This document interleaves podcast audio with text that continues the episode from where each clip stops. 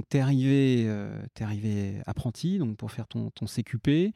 Euh, tu as en gros gravi tous les échelons d'un, dans un magasin jusqu'à racheter le magasin. En, en combien de temps ça s'est fait?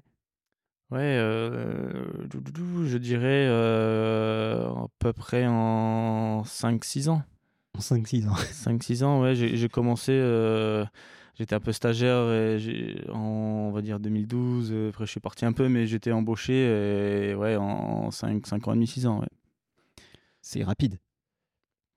Alors, pour certains, ça peut paraître rapide, mais pour moi, c'était beaucoup trop lent. Et c'est peut-être une des erreurs que je trouve que j'ai faites. C'est que euh, quand on était jeune, quand j'étais beaucoup plus jeune, quand j'avais 25 ans, bah, je pouvais travailler beaucoup plus, beaucoup plus fort, beaucoup plus longtemps. J'ai moins besoin de repos, moins besoin de vacances. Et, euh, et j'aurais pu me lancer plus tôt.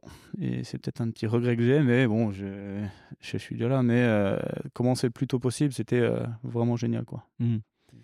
Donc, euh, tu bosses dans ce magasin. Tu lances le magasin de vélos d'occasion. Mm. Euh, C'était quoi le l'intuition? Qu'est-ce qui qu'est-ce qui t'a fait te dire bah tiens euh, il faut lancer un magasin? Parce que tu aurais pu tout à fait euh, je sais pas euh, continuer à vendre des vélos euh, sur le bon coin j'en sais rien Ouais, euh, je faisais énormément ça quand j'étais plus jeune. hein. Je rachetais les, les petits vélos sur le bon coin, je les retapais, je les revendais. euh, et euh, je me disais, bah, il y, a- il y a forcément quelque chose à faire. Moi, je le fais à une petite échelle, mais j'ai une demande qui est, qui est, qui est immense. Donc, euh, on a regardé un peu les. Si ça existait, ça n'existait pas du tout à l'époque. On a, on a trouvé. euh, on a, enfin, dans l'autre magasin, on avait toujours des gens qui voulaient faire reprendre les vélos, puis on les reprenait pas. Quasiment aucun Mhm. magasin reprenait les vélos à l'époque. Donc, on s'est dit, bah, on va pas reprendre les vélos. On propose un système de cotes. euh, un peu en fonction de l'âge des vélos, les montages, et euh, on s'est dit, bah, il y a forcément de la demande derrière. Quoi. Et à la place de prendre une nouvelle marque, parce que toutes les marques étaient un petit peu prises à l'époque, on s'est dit, bah, on va faire toutes les marques, toutes les marques réparation, et on va vendre des vélos d'occasion. Et ça permet de lancer la, la boutique, et après par la suite, on a repris des marques, et ça, euh, ça a augmenté euh, assez, assez rapidement aussi. ouais. ok donc tu tu lances ça avec un ami Mm. euh, et pendant que toi tu bosses encore au magasin C'est ça. Donc, c'était quoi? C'était en loose day le truc? Ou c'était ton, ton pote était en, en frontal et toi t'étais en plutôt discret? Ou c'était.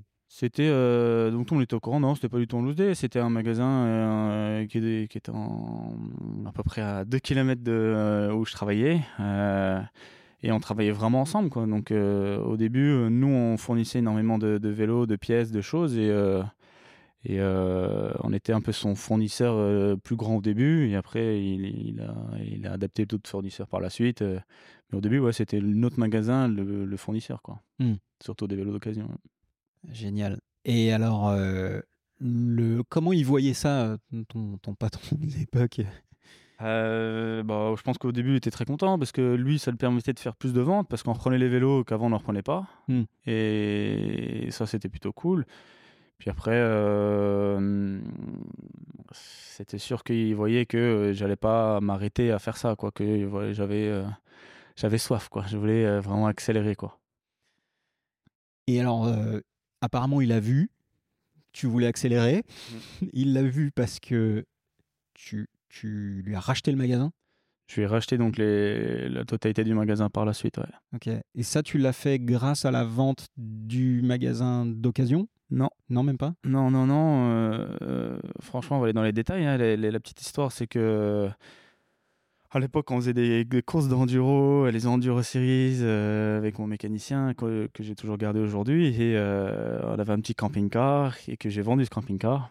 Et ça m'a fait mon petit apport avec la banque qu'on a qu'on a pu acheter, enfin que j'ai pu acheter le magasin euh, après quoi. Donc mon petit camping-car m'a servi d'apport et le reste c'est la banque qui a fourni quoi. Ok. J'ai eu énormément de chance à l'époque. Les banques, ils étaient euh, plutôt cool. Puis les taux d'intérêt, ils étaient, ils étaient pas ce qu'ils étaient aujourd'hui. Et euh, ils ont dit, OK, feu go, on voit l'évolution, on voit. et J'ai dû détailler énormément de projets que j'avais. Ça les plaisait. Puis on était parti, quoi. Donc je suis parti littéralement avec, euh, avec zéro argent pour acheter le magasin. J'ai dû vendre à peu près tout ce que j'avais et, tous ces vélos d'occasion que j'avais cumulés.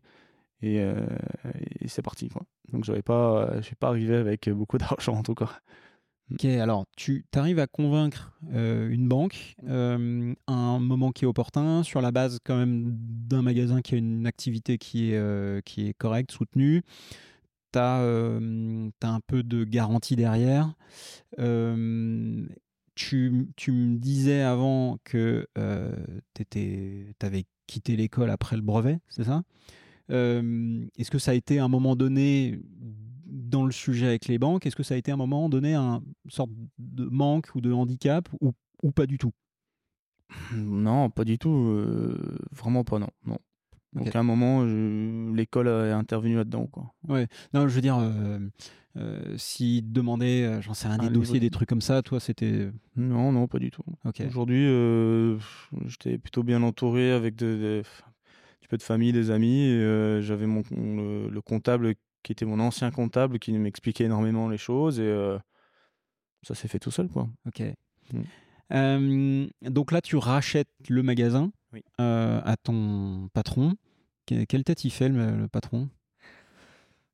On peut imaginer, hein, c'est son stagiaire euh, de quelques années qui rachète son magasin. Alors, je pense qu'il était très content au début parce qu'il euh, il a très très bien vendu et lui, ça lui permet de peut-être faire autre chose. Il voulait partir habiter en Amérique. Euh, il avait beaucoup d'autres projets, donc je pense que lui, il était content. Il était content au début, ouais. Mmh.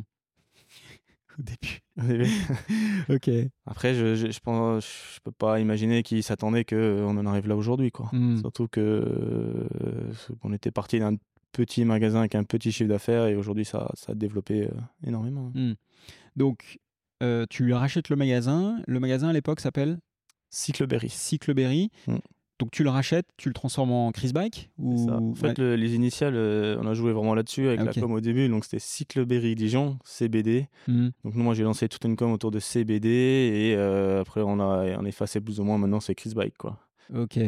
D'accord, donc c'était la passation un peu euh, en souplesse du truc. D'accord. Donc ça, tu, tu, rachètes le magasin, c'est quelle époque? 2017, je crois. 2017. Ok. Et donc, en... tu passes trois ans dans ce shop euh, avant, de, avant de racheter ce local. ça. Que tu, du coup, tu rachètes? On rachète, euh, ouais. Puis on avait, euh, c'était un, il n'y avait rien du tout. On en est arrivé dans un, un plateau vide total, ouais. Et avec beaucoup, beaucoup d'imagination et beaucoup, beaucoup de clients qui disaient que c'était beaucoup trop grand. Mais euh, moi, je voyais déjà que c'était trop petit, mais euh, les gens ils disaient, moi, tu vas jamais pouvoir la remplir, t'as pas assez de vélo. Euh. C'était, ouais, j'étais un peu moment, enfin, j'ai pas mon doute parce que moi, je savais où j'allais, mais les gens, tous les clients, ils étaient assez inquiets.